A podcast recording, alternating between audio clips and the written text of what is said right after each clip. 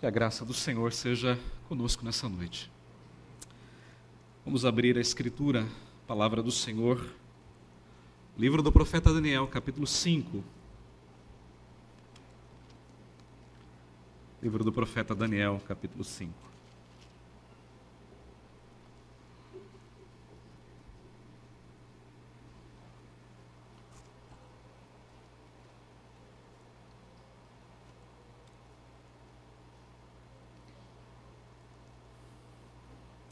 Vamos falar com Deus mais uma vez. Nosso Deus e Pai, nós estamos diante da tua palavra nesta noite. Palavra que é inspirada, palavra que é inerrante e infalível. Palavra que falou, palavra que fala e que continuará falando a cada coração. E nessa tarefa, ó Deus, te pedimos, pedimos a tua graça, ajuda do alto, pedimos a iluminação do teu espírito, pedimos-te, ó Deus, fala ao nosso coração nesta noite. Usa, Senhor, o teu servo, para que ele seja fiel à tua palavra e para que ele seja, ó Deus, prático naquilo que haverá de proferir. Abençoa, Senhor, a tua igreja e glorificado seja o teu nome através da tua palavra pregada. É o que nós te pedimos em nome de Jesus. Amém. Você já participou de uma festa ou ouviu falar de uma festa que terminou mal? Talvez um, grande banquete, uma coisa assim espetacular, e o final foi trágico? Já ouviu? Há muitos anos atrás eu estava num curso de aconselhamento em Águas de Lindóia e um dos professores era um americano, e ele mostrou uma foto do dia do casamento da filha dele. Era para ser uma grande festa. Era um lugar lindo, um, uma espécie de um acampamento, e as mesas arrumadas, tudo muito bem enfeitado, a mesa com bolo, buffet. Era para ser aquela festa, era a festa da, da filha mais velha, era o casamento dela. Poucas horas depois do casamento ter se iniciado, uma grande nuvem se formou, o céu ficou escuro, e uma tempestade muito forte veio sobre aquele lugar. Choveu muito, os ventos foram muito fortes. E aquela festa, que era para ser um dia de muita alegria, terminou como uma grande tragédia. As pessoas corriam em busca de um abrigo, elas estavam nervosas. Foi trágico, o final de um belo início.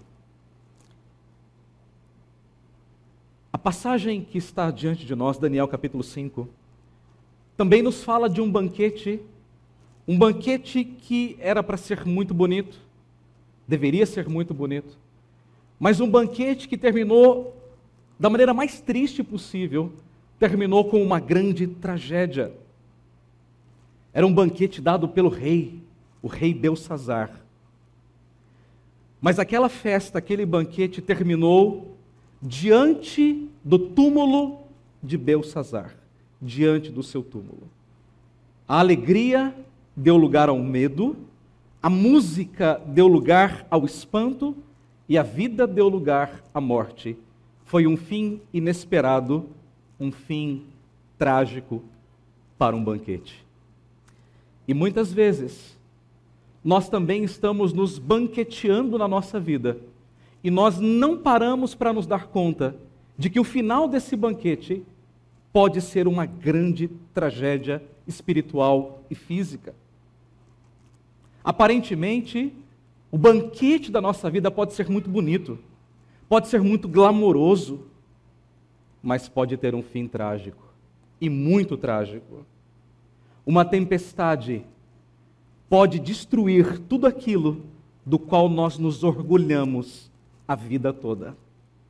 E Deus faz isso conosco muitas vezes, para ver se quebra o nosso coração. Então, olhando para essa passagem, o tema da minha mensagem nessa noite é cuidado com o banquete diante do túmulo. E vocês entenderão toda essa história. A primeira lição que essa passagem nos traz reconheça que em meio ao banquete pode existir idolatria. Pode. E muitas vezes existe de fato. Veja comigo os versos de 1 a 4. O rei Belsazar deu um grande banquete a mil dos seus grandes e bebeu vinho na presença dos mil. Enquanto Belsazar bebia e apreciava o vinho, mandou trazer os utensílios de ouro e de prata que Nabucodonosor, seu pai, tirara do templo que estava em Jerusalém, para que neles bebessem o rei e os seus grandes, as suas mulheres e concubinas. Então trouxeram os utensílios de ouro que foram tirados do templo da casa de Deus, que estava em Jerusalém, e beberam neles o rei, os seus grandes e as suas mulheres e as suas concubinas. Beberam vinho e deram louvores aos deuses de ouro, de prata, de bronze, de ferro, de madeira e de prata. Quem era Belsazar? Filho de Nabucodonosor. Você se lembra, Nabucodonosor foi aquele rei que invadiu Judá e levou o povo de Judá cativo para a Babilônia? Pois é, ele morreu, e agora quem assume o lugar dele é esse homem chamado Belsazar. Esse homem era o homem mais poderoso daquele tempo, daquele mundo. Ele tinha todo o poder nas suas mãos, como seu pai também teve. Mas tem uma diferença. Esse homem era um homem extremamente orgulhoso. Orgulhoso não do que fez, mas das conquistas do pai. Ele se gloriava naquilo que o pai havia construído. E o que fez então Belsazar? Ele deu um banquete. Ele chamou milhares de pessoas, os seus oficiais, as pessoas mais importantes do império, e disse assim: venham para o meu palácio e vocês vão provar de um grande banquete que eu vou lhes dar. Era uma maneira, na verdade, do rei se engrandecer diante do seu povo, de mostrar a sua glória. Esses banquetes eram muito comuns naquela época, os reis faziam isso. Chamavam as principais pessoas e mostravam muitas vezes a sua riqueza, o seu ouro, a sua prata, mostravam o seu palácio. Era uma maneira de se engrandecer e de engrandecer os seus próprios ídolos, os seus falsos deuses. Mas tinha um problema. Esse tipo de banquete era um banquete de orgias, de bebedeira, de todo tipo de embriaguez, de solução. Então não era como uma festa bonita que todo mundo vai, participa e volta para casa alegre, mas era um banquete daquele que as pessoas voltavam carregadas para casa, bêbadas, entorpecidas. Havia todo tipo de coisa, inclusive orgias, orgias. Então perceba que Belsazar não tinha limites, ele era um homem maligno, ele era um homem soberbo, era um homem imoral. E se os irmãos notarem, o texto faz questão de dizer que estavam as suas mulheres, então ele era um polígamo, e também as suas concubinas. Ele não tinha vergonha de mostrar que ele se relacionava com muitas mulheres. Era como se fosse um troféu dizendo: Vejam as minhas mulheres, vejam o meu pecado, vejam o que eu faço na minha vida. Esse era o banquete de Belsazar. O pecado, então, era exposto diante dos seus súditos. Vejam a minha glória Vejam o meu poder, mas vejam também a minha depravação.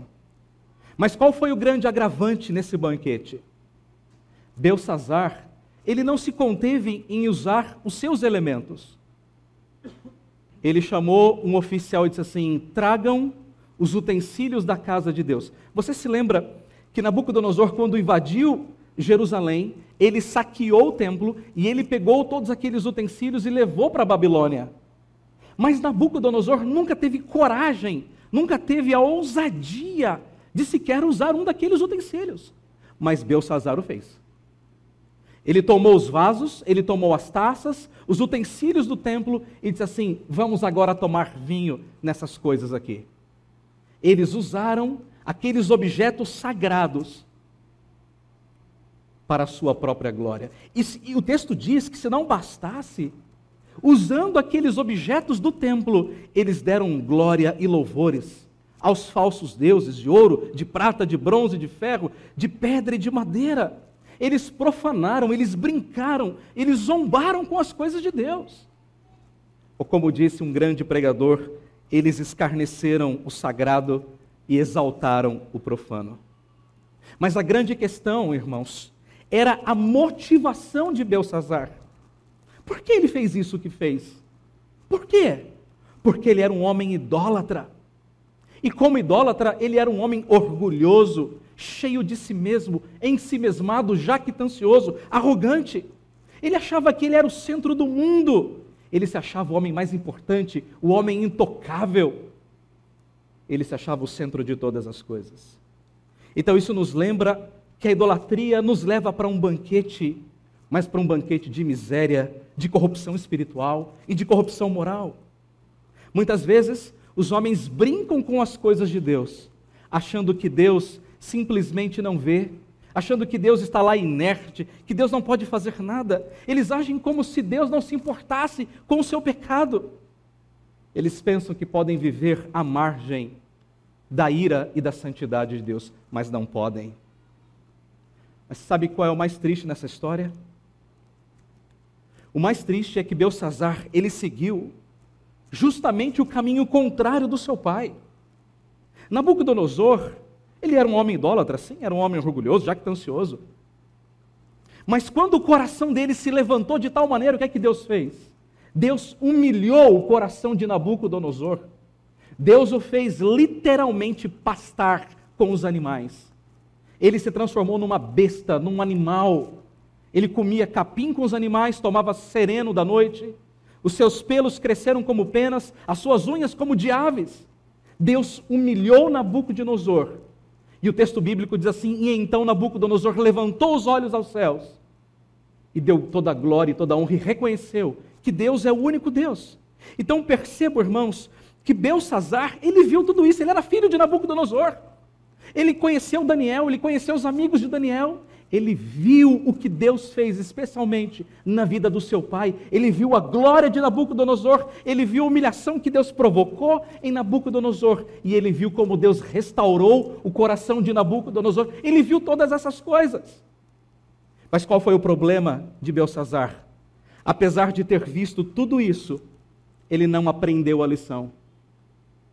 Ele não se quebrantou diante de Deus. Ele não se humilhou diante de Deus. Então o coração dele foi completamente, diametralmente oposto ao coração de seu pai. Esse é o grande ponto do texto. Ele tinha tudo para ser um homem como seu pai, mas não foi. E assim como Belsazar, a idolatria do nosso coração muitas vezes nos cega. Muitas vezes tira a nossa razão, tira o nosso bom senso e nos leva a viver como nós queremos. Muitas vezes, nós usamos as coisas de Deus para cometer os nossos próprios pecados. Portanto, nós precisamos tomar muito cuidado, irmãos, para que a idolatria não tome conta do nosso coração, para que nós não venhamos a zombar das coisas de Deus. Um certo autor disse que se nós continuarmos seguindo por esse caminho da idolatria, o nosso destino é tão merecido quanto certo. E não nos faltam exemplos nas Escrituras, irmãos, de quantas pessoas viveram na sua idolatria. Eu posso dar alguns, Raquel. Raquel, quando saiu da casa do seu pai, pegou uns ídolozinhos, escondeu ali, achando que aqueles ídolos pudessem trazer felicidade e alegria para o seu casamento. E quando ela percebeu que não podia ser mãe, ela clamou aqueles ídolos. E ela era tão idólatra que ela chegou ao ponto de dizer assim: Dá-me filhos, senão morrerei. Sabe como Raquel morreu? Dando filhos por causa da idolatria do seu coração, ela se tornou uma idólatra. A idolatria a levou à morte. Sansão foi outro, que se apaixonou por uma mulher, uma mulher que não era do povo de Deus, e a mãe disse: Não faça isso, não faça isso.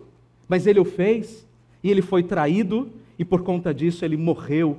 A idolatria nos leva ao pecado, ou a idolatria é pecado e nos leva à morte. Os ídolos nos levam a sofrer, os ídolos nos levam a pagar um alto preço, muitas vezes até a morte. E a grande verdade, irmãos, é que muitas vezes nós amamos os nossos ídolos. E quando nós amamos um ídolo, nós fazemos aquilo que ele quer, aquilo que ele deseja. Para Raquel, o ídolo era um filho. Para Sansão, o ídolo era uma paixão. Para Ananias e Safira, o ídolo era o dinheiro e morreram por isso. Mas a pergunta é: qual é o seu ídolo? Qual é o nosso ídolo? Aquele grande pastor chamado João Calvino, grande reformador, ele disse uma coisa muito interessante. Ele disse que o nosso coração é uma fábrica de ídolos. O tempo todo nós fabricamos ídolos, um atrás do outro, e esses ídolos governam o nosso coração. O que é que toma conta do seu coração? Você está disposto a morrer pelo seu ídolo? Ou você está disposto a fazer como Jacó, que pegou os ídolos de Raquel e escondeu debaixo daquele, daquela grande árvore? Os enterrou literalmente. Ou você mata os seus ídolos, ou você morrerá por eles diante de um banquete. Então, a primeira lição: cuidado com os ídolos. Belsazar é um idólatra. Cuidado com os ídolos. A segunda lição: lembre-se que Deus vê todas as coisas. Vejam comigo o versículo 5 até o versículo 9. No mesmo instante, isto é, na medida em que eles tomavam vinho, na medida em que eles estavam ali se, se, se confraternizando uh, com toda a sua orgia e pecado, naquele mesmo instante, apareceram os dedos de mão de homem e escreviam de fronte do candeeiro, na caidura da parede do palácio real. E o rei via os dedos que estavam escrevendo. Então se mudou o semblante do rei, e os seus pensamentos se turbaram, as juntas dos seus lombos se relaxaram, e os seus joelhos batiam um no outro.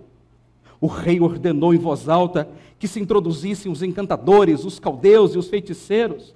Falou o rei e disse aos sábios da Babilônia: qualquer que ler esta inscrição, essa escritura e me declarar a sua interpretação será vestido de púrpura, trará uma cadeia de ouro no pescoço e será o terceiro no meu reino. Então entraram todos os sábios do rei mas não puderam ler a escritura, nem fazer saber ao rei a sua interpretação. Com isto, se perturbou muito o rei Belsazar, e mudou-se o semblante, e os seus grandes estavam sobressaltados.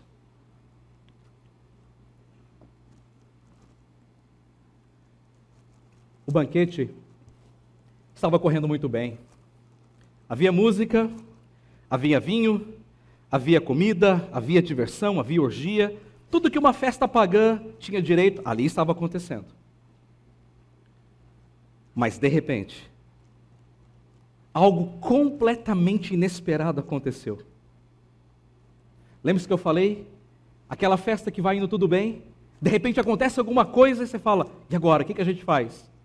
É aquela situação que ninguém espera. Meu Deus, como isso pode acontecer? Mas acontece. E tem acontecido. O banquete ele foi interrompido por um acontecimento totalmente inesperado. Era uma coisa que nunca ninguém tinha visto, ouvido falar. E o que aconteceu? Surgiram dedos de mão, dedos humanos, escrevendo numa parede. E deixa eu me explicar como era isso. Imagine que isso aqui fosse o salão de festas do rei. O rei ele ficava num lugar mais alto, como se fosse uma plataforma, um palco. E atrás do rei, basicamente como isso aqui, havia a grande parede onde o rei ficava. E ali ficavam os, os oficiais, as mulheres, as concubinas, todos ficavam em volta do rei. Imagine o rei sentado com a taça de vinho, tomando, e de repente aparecem dedos naquela parede escrevendo. Você consegue imaginar? dedos sem uma mão, escrevendo. Eu não sei qual seria a sua reação, mas a minha ficaria espantado, óbvio. Só que essa inscrição não era como, como hoje, uma caneta, um giz. Você já foi a um parque, certamente, já viu uma árvore. E quando você tem lá um, um casal de namorados, apaixonado, eles, eles vão até uma árvore e eles fazem uma declaração de amor, né? escrevem lá fulano e cicrano e tal, e colocam um coraçãozinho. E como é que eles fazem isso? eles pegam normalmente uma chave de fenda, a chave do carro e começam a, a gravar. Começam a arrancar a casca para deixar ali a sua marca. Você já foi na praia? Você pega lá o seu dedo, ou pega um galinho de, de árvore, e você vai lá na areia e escreve alguma coisa e tal. O que estava acontecendo aqui é exatamente isso. Aquele dedo não estava só escrevendo, ele estava fazendo uma inscrição, uma marca, literalmente, uma, uma marca cavucada na parede. Era para não sair mesmo. E isso tudo causou muito espanto, muito espanto. Você imagine dedos aparecendo no meio de uma festa, escrevendo coisas que ninguém sabe na parede, uma coisa extraordinária. E então o texto bíblico diz que quando o rei viu aquilo, ele ficou trêmulo, ele ficou extasiado, ele ficou tomado de temor. Os seus lombos se relaxaram, ele perdeu literalmente o equilíbrio, as suas pernas tremiam. Ele ficou extasiado com aquilo. E não era para menos, qualquer um de nós ficaria. Então o que ele fez? Mandou que entrassem os encantadores, os sábios, e disse assim: Olha, qualquer que me dizer o que está escrito aí, me der interpretação, eu vou coroar e vou tornar o terceiro no meu reino, uma pessoa muito importante. Mas qual é o problema? Ninguém podia descobrir o que ali estava escrito. Não havia ninguém na Babilônia que pudesse decifrar aquele texto. Mas qual é o ponto do texto? O ponto do texto é que Deus estava vendo a vida de Belsazar. Deus conhecia o coração daquele homem. Deus sabia do orgulho, da idolatria que tomavam conta do coração daquele homem. E quando Deus viu tudo isso, Deus não se calou. Deus foi lá e escreveu. Deus foi lá e escreveu. Deus deixou a sua marca dizendo: Eu não concordo com essas coisas. E nós sabemos, irmãos, pelos versos seguintes, nós vamos ler daqui a pouco, que ali era o próprio Deus escrevendo, deixando a sua marca, dizendo: Ei, basta, chega. Você sabe, mais ou menos quando a sala de aula está aquela reviravolta antes da aula, né? os alunos estão assim, primeiro dia de aula, um para um lado, outro para o outro, jogando papel, conversando e fazendo piadinha.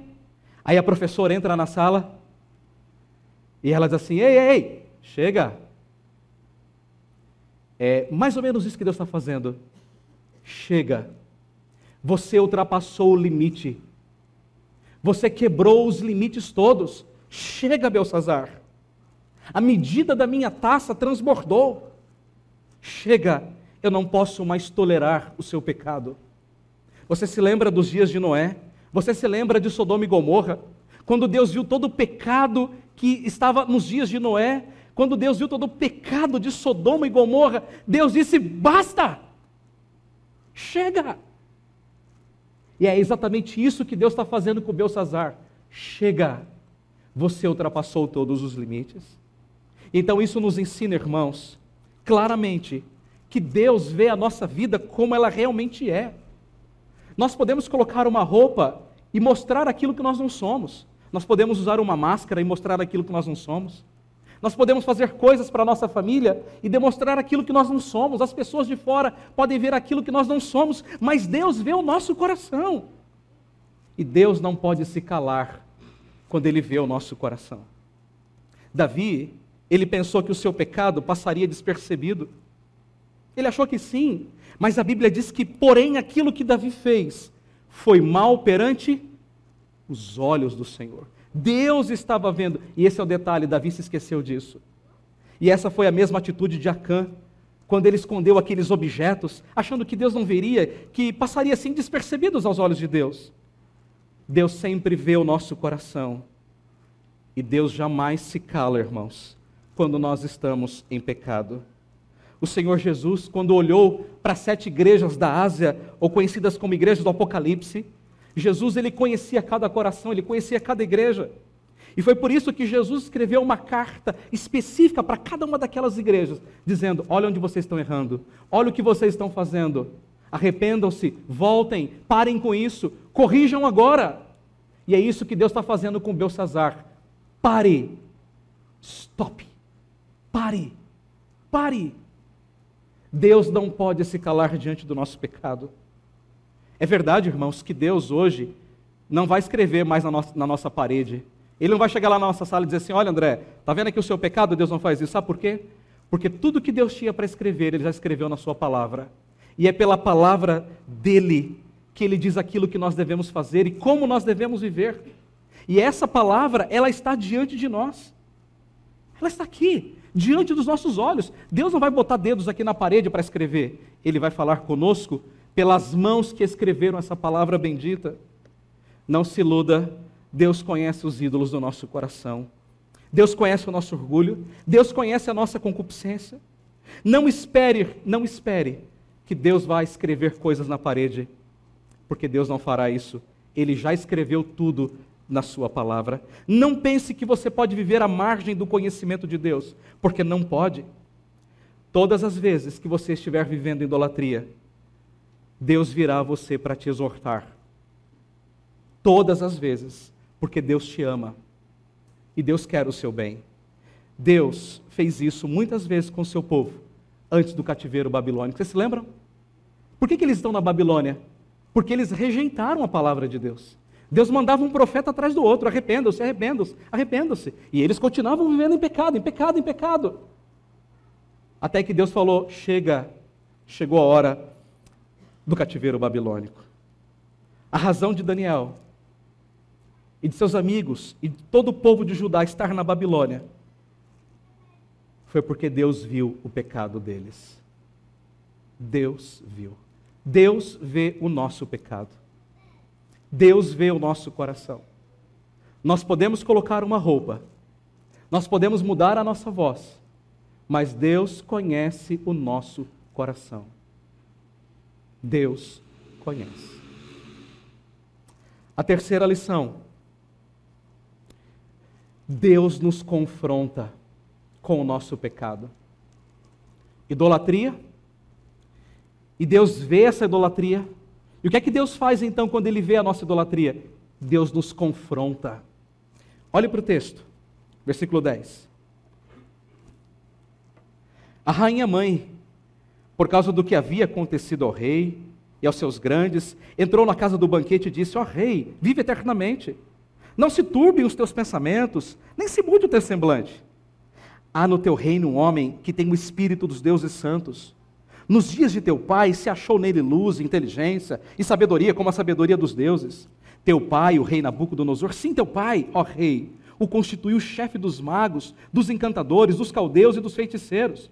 Porquanto espírito excelente, conhecimento e inteligência, interpretação de sonhos, declaração de enigmas e solução de casos difíceis se acharam neste Daniel, a quem o rei pusera o nome de Beltesazar. Chame-se, pois, a Daniel, e ele dará a interpretação. Então Daniel foi introduzido à presença do rei. Falou o rei e disse a Daniel: És tu aquele Daniel dos cativos de Judá, que o rei meu pai trouxe de Judá? Ah, tenho ouvido dizer a teu respeito que o Espírito dos deuses está em ti e que em ti se acham luz, inteligência e excelente sabedoria. Acabam-se de ser introduzidos à minha presença os sábios, os encantadores, para lerem esta escritura e me fazer saber a sua interpretação, mas não puderam. Não puderam dar a interpretação dessas palavras. Eu, porém, tenho ouvido dizer de ti que pode dar interpretações e solucionar casos difíceis. Agora, se me, puder, se me puderes ler essa escritura e fazer-me saber a sua interpretação, serás vestido de púrpura, terás cadeia de ouro ah, ao pescoço e serás o terceiro no meu reino. Então respondeu Daniel e disse na presença do rei: Ah, rei, os teus presentes fiquem contigo. Dá os teus prêmios a outrem. Todavia, lerei ao rei a escritura e lhe darei a sua interpretação. Ó rei, Deixa eu dizer uma coisinha para o senhor antes da interpretação. Ó rei, Deus o Altíssimo deu a Nabucodonosor, teu pai, o reino, e grandeza, e glória, e majestade. E por causa da grandeza que lhe deu, povos, nações e homens de todas as línguas tremiam e temiam diante dele. Matava quem queria, e quem queria deixava com vida, a quem queria exaltava, e a quem queria abatia. Quando, porém, o seu coração se elevou e o seu espírito se tornou soberbo e arrogante, foi derribado do seu trono real e passou dele a sua glória. Foi expulso de entre os filhos dos homens, o seu coração foi feito semelhante ao dos animais, e a sua morada foi com os jumentos monteses. Deram-lhe a comer a erva como bois, e dos orvalhos do céu foi molhado o seu corpo, até que conheceu que Deus o Altíssimo tem domínio sobre o reino dos homens e a quem quer que constitui sobre ele. Tu, Belsazar, que é seu filho, tu, tu não te humilhaste o coração, ainda que sabias de tudo isto. E te levantaste contra o Senhor, o Senhor do céu, pois foram trazidos os utensílios da casa dele perante ti, e tu e os teus grandes, e as tuas mulheres e as tuas concubinas bebestes vinho neles. Além disso, deste louvores aos deuses de prata, de ouro, de bronze, de ferro, de, de madeira e de pedra, que não veem, que não ouvem, que não sabem de nada, mas a Deus em cuja mão está a tua vida e todos os teus caminhos, a Ele não glorificaste.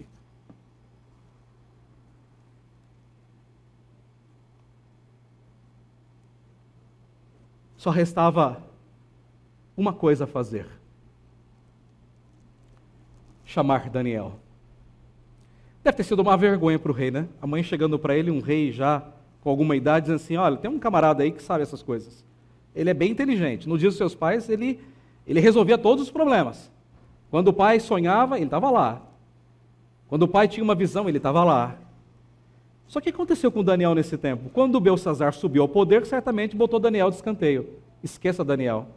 Mas a mãe dele chegou e falou assim: tem um homem que resolve esse problema aí. Chame Daniel. E a impressão que a gente tem é que o rei tratou Daniel com certo desdenho. Eu tenho ouvido falar de você. Eu ouvi dizer: você não é aquele que meu pai trouxe lá de, de Judá, não é? Cativo. Não é você? Perceba o desdém do rei. E Daniel falou assim: É, é sou eu mesmo. E o rei falou assim para ele: Se você me der a interpretação, eu te coloco como terceiro do meu reino, e te dou ouro e poder e glória e tudo. O que é que Daniel fez? Nananina, não. Pode ficar contigo. Eu não quero os teus louvores, eu não quero a tua glória. E muitas vezes, irmãos, isso nos lembra que o mundo não tem nada para nos oferecer mesmo, porque aquilo que Deus nos dá é muito melhor.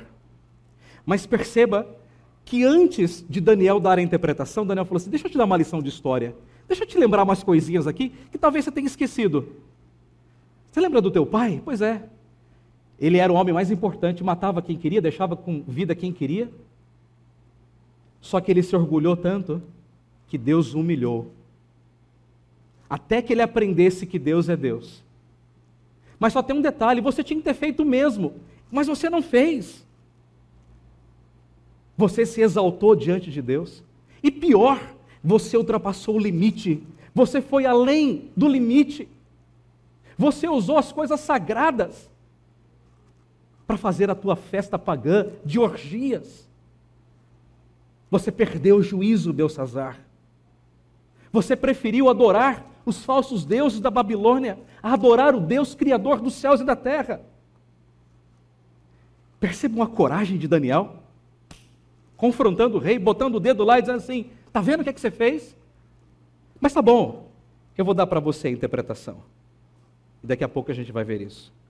Mas isso nos ensina que Deus, isso nos ensina que antes de Deus pesar a sua mão sobre nós, Deus nos confronta com o nosso pecado.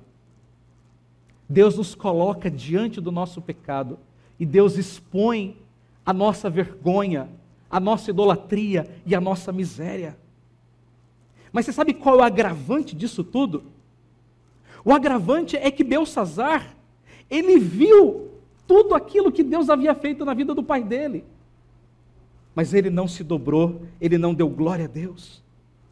Isso nos ensina, irmãos, que muitas vezes nós temos visto os feitos de Deus na vida de outras pessoas, na nossa própria vida, e nós continuamos com nosso coração endurecido e orgulhoso diante de Deus. Davi foi assim. Davi teve que ser confrontado por Natã para ter o seu coração quebrado e arrependido diante de Deus. Mas o ponto é, irmãos, Deus sempre está nos confrontando por meio da Sua palavra. Constantemente Deus está dizendo: pare, veja a sua vida. Veja a sua vida. É isso que Deus está fazendo com Belsazar, confrontando com a sua idolatria. Pare. Meus irmãos, Nabucodonosor aprendeu a lição da pior maneira, foi humilhado. O seu filho poderia ter aprendido a lição da maneira mais fácil, pelo exemplo, mas ele não fez. Ele foi testando a paciência de Deus até o seu limite máximo. Hoje, a palavra de Deus também nos confronta, dizendo: humilhe-se diante de Deus, arrependa-se dos seus pecados, busque o Senhor e seja salvo. Hebreus capítulo 3, repete três vezes a mesma expressão: hoje, agora, se ouvirdes a sua voz, não endureçais o vosso coração. Hoje, se ouvirdes a sua voz, hoje, se ouvirdes a sua voz, hoje, se ouvirdes a sua voz, não endureçais o vosso coração. Deus está nos confrontando com o nosso pecado para trabalhar em nós, para quebrar o nosso coração. Você consegue entender isso? Quando Deus nos ama, Deus não nos permite viver em pecado, jamais, jamais. Deus vai fazer de tudo para quebrar o nosso coração e nos fazer de novo. Perceba o texto: idolatria. Então Deus vê a idolatria, e agora Deus vem e confronta a idolatria. E o último passo desse texto para nós encerrarmos. A última lição: esteja certo da justiça de Deus.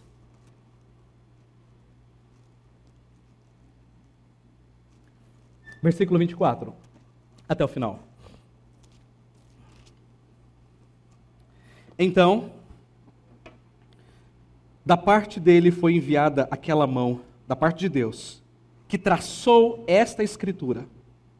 Esta, pois, é a escritura que se traçou. Mene, mene, tekel e parsim. Esta é a interpretação daquilo. Mene, Contou Deus o teu reino e deu cabo dele. Tekel, pesado foste na balança e achado em falta. Pérez, dividido foi o teu reino e dado aos medos e aos persas. Então mandou Belsazar que vestissem Daniel de púrpura e lhe pusessem cadeia de ouro ao pescoço e proclamassem que passaria a ser o terceiro no governo do seu reino, como se Daniel quisesse isso. Né? Ele não queria, nunca, nunca quis. Agora note. Naquela mesma noite, foi morto Belsazar, rei dos caldeus. E Dario, o Medo, com cerca de 62 anos, se apoderou do seu reino.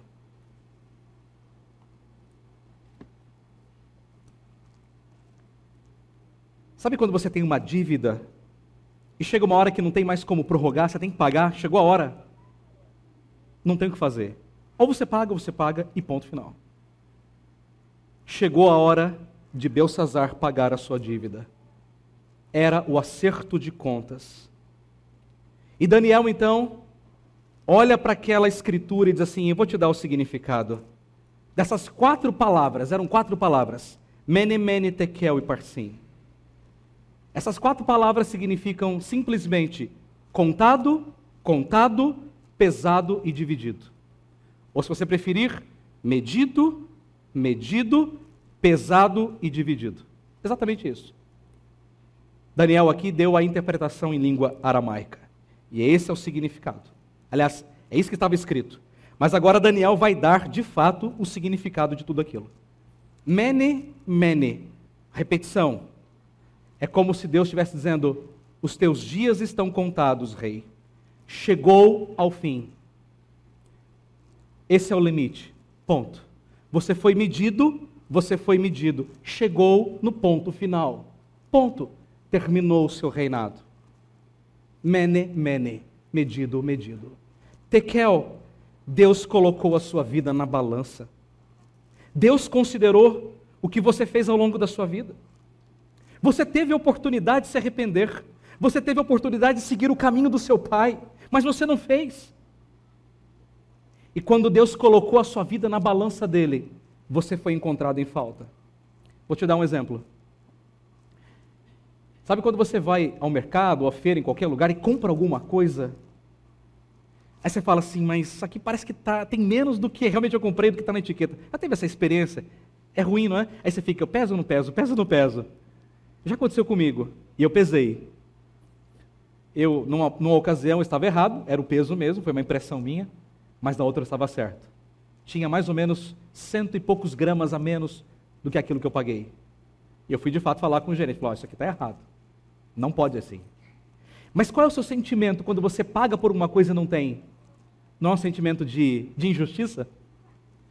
O que Deus está dizendo aqui, através de Daniel, é: eu coloquei a sua vida na balança e quando eu pesei, eu percebi que está faltando.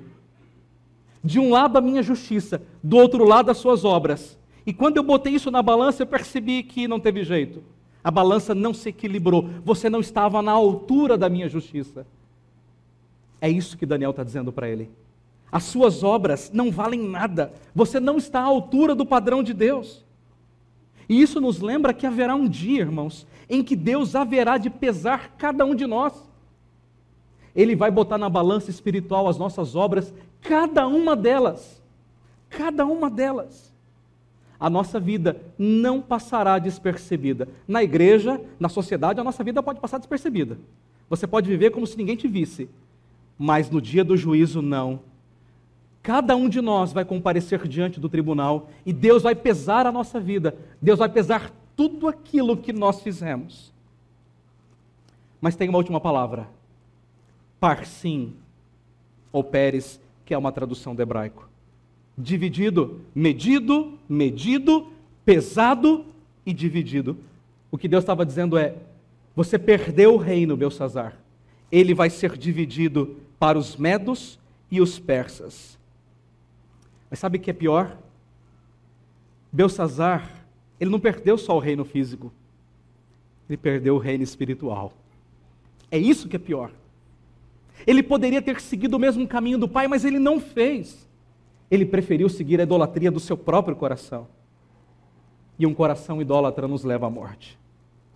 Agora note que enquanto Belsazar celebrava uma festa, a si próprio, eles estavam lá se banqueteando, tomando vinho, comendo, se prostituindo e fazendo tudo de errado, ele não sabia que os medos e persas estavam marchando. E o exército não era, nem era tão grande assim, mas era um exército forte. E eles estavam marchando em direção à Babilônia. E quando ele se deu conta, o exército já estava nos muros, invadiu a cidade, invadiu o palácio e ponto final. Não é isso que o texto diz? Naquela noite morreu Belsazar. O reino passou a outro, a Dario, o imperador dos Medos. Isso nos ensina, irmãos, que a justiça de Deus, ela chegará um dia ela pode ser agora, ela pode ser amanhã. Podemos ter a sensação de que vem rápido demais, ou podemos ter a sensação de que está devagar demais. Mas a justiça de Deus chegará para todos nós.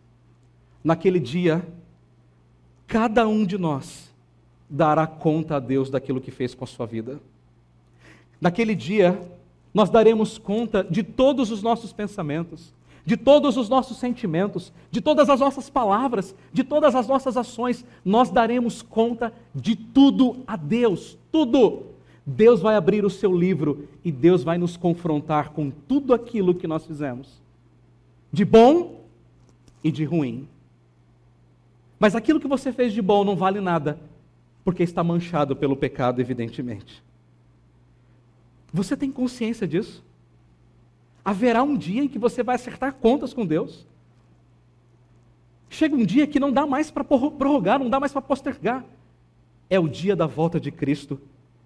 E Ele vai chamar cada um de nós para acertar contas com Ele. Você consegue entender a gravidade disso? Isso é muito sério. Isso é uma questão espiritual, uma questão de vida ou morte. Não dá para chegar como a gente faz diante de, um, de alguém que está nos cobrando e falar assim: me dá mais uma chance, divide aí, vamos fazer aqui uma conta e tal. O banco, não, não, o banco te chama para negociar e, e, ele tira aquele monte de juros e fala assim: olha, o restante aqui você paga em 10 prestações e tal. Não vai dar para fazer isso, irmãos. Não há essa opção espiritual. Deus vai nos pesar, cada um de nós. Deixe-me concluir o sermão e chegar a um, a um ponto para amarrar isso tudo. Note o fluxo do texto. Você tem idolatria acontecendo aqui num banquete. Essa idolatria não passa despercebida porque, despercebida porque Deus vê. Deus vê a idolatria. Deus vê aquilo que nós. Deus vê o nosso coração. E por conta disso, Deus vem e nos confronta com a nossa idolatria. E se nós não nos arrependermos, Deus virá com o seu juízo. Haverá um dia de julgamento. Percebeu o fluxo do texto? É isso tudo que o texto está dizendo. Belsazar não sabia. Ele não sabia. Mas ele estava celebrando um banquete diante do seu próprio túmulo. Ele estava.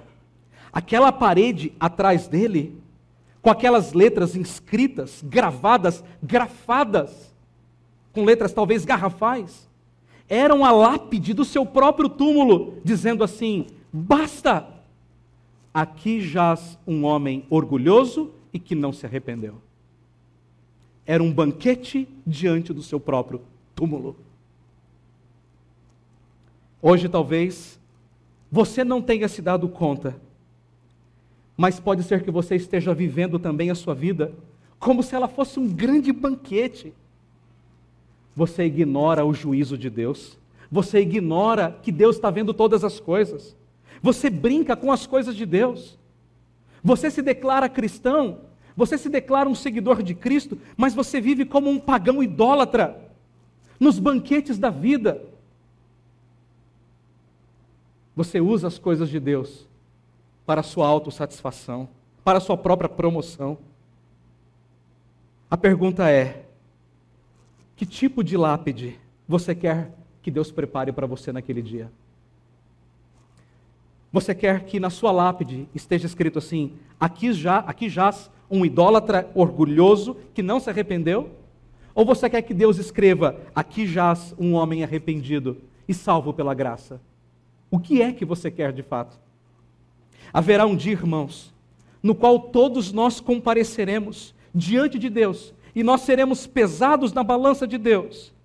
E o fato é que por nós mesmos, ninguém, ninguém, absolutamente ninguém será encontrado no padrão de Deus. Ninguém.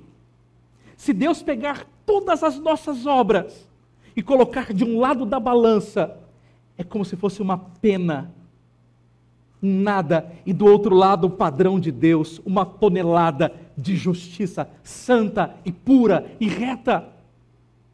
É mais ou menos isso. Isso não é desesperador para você, é para mim. Naquele dia, se Deus me colocar na balança, não sobra nada. A balança nem sequer vai fazer assim, ela vai fazer assim, porque todas as minhas obras não valem nada diante da santidade de Deus. Nada, absolutamente nada. Mas eu quero te dar, te dar uma esperança nessa noite.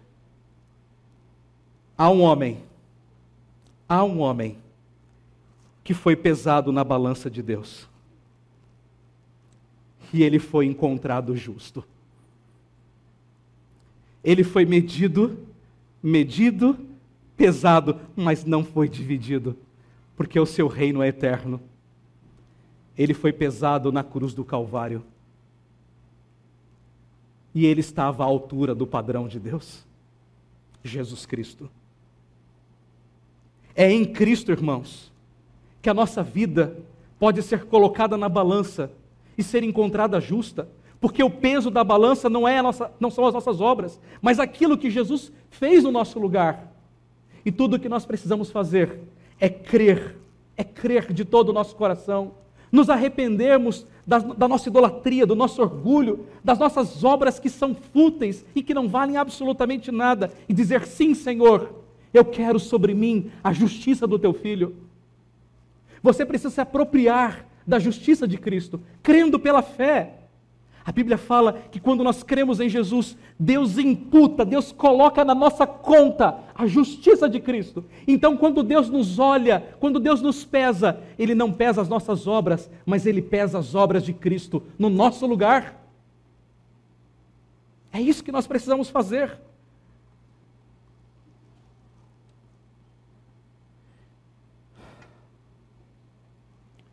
Qual é a lápide que você quer? Aqui jaz um orgulhoso no inferno? Ou aqui jaz um pecador arrependido e salvo pela graça? Pare. Pare de banquetear diante do seu próprio túmulo. Participe do banquete da graça de Cristo.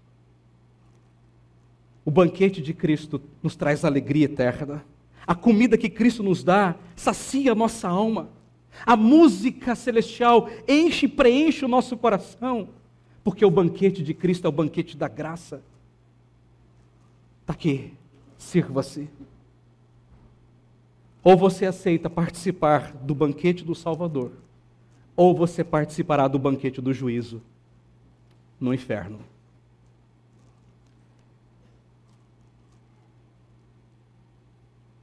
Se você já experimentou o banquete de Cristo, graças a Deus por isso. Mas eu preciso lhe fazer um alerta. Não volte aos banquetes da vida deste mundo. Não volte à falsa alegria do mundo. Não volte aos prazeres do mundo.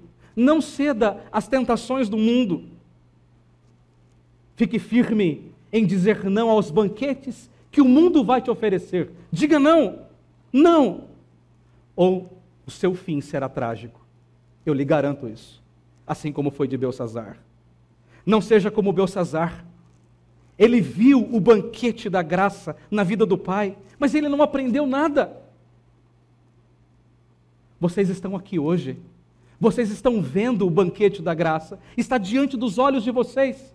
Creiam, aceitem, vivam neste banquete.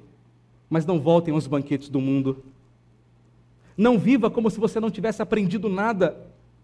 Domingo após domingo, você tem experimentado do banquete do Senhor por meio da Sua palavra. Você tem aproveitado esse banquete? Ou você tem fingido se alimentar desse banquete? Qual banquete você quer? Qual? Aquele diante do túmulo? Ou esse diante do Salvador. Qual você quer? Oremos.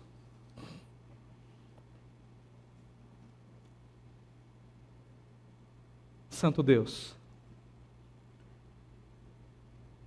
a tua palavra é clara e ela nos confronta nesta noite. Ela nos confronta. Cada um de nós. Cada coração aqui. Ela nos chama a uma decisão nessa noite. Ela nos chama a decidir de qual banquete nós participaremos. A minha oração, Senhor, nesta noite, a nossa oração, é que todas as pessoas aqui nessa noite aceitem e recebam pela fé o banquete da graça de Cristo. Que ninguém, Senhor, ninguém saia daqui nessa noite sem receber esse banquete, sem experimentar esse banquete da graça do Senhor. Arrependidos dos seus pecados, odiando a sua idolatria e orgulho, que nesta noite, Senhor, haja salvação neste lugar. Que nessa noite pessoas se arrependam dos seus pecados e provem e experimentem do banquete da graça do Senhor. Mas, Senhor Deus, se porventura houver crentes sendo tentados a se banquetear com o mundo, confronte-os, ó Deus. Confronte-os com o seu pecado e traga-os de volta à tua presença, Senhor. Não permita, Senhor, que vivamos como cristãos no domingo e como pagãos na semana. Ajuda-nos a viver uma vida santa para a tua glória. Ajuda-nos, Pai, a ficar firmes no banquete de Cristo.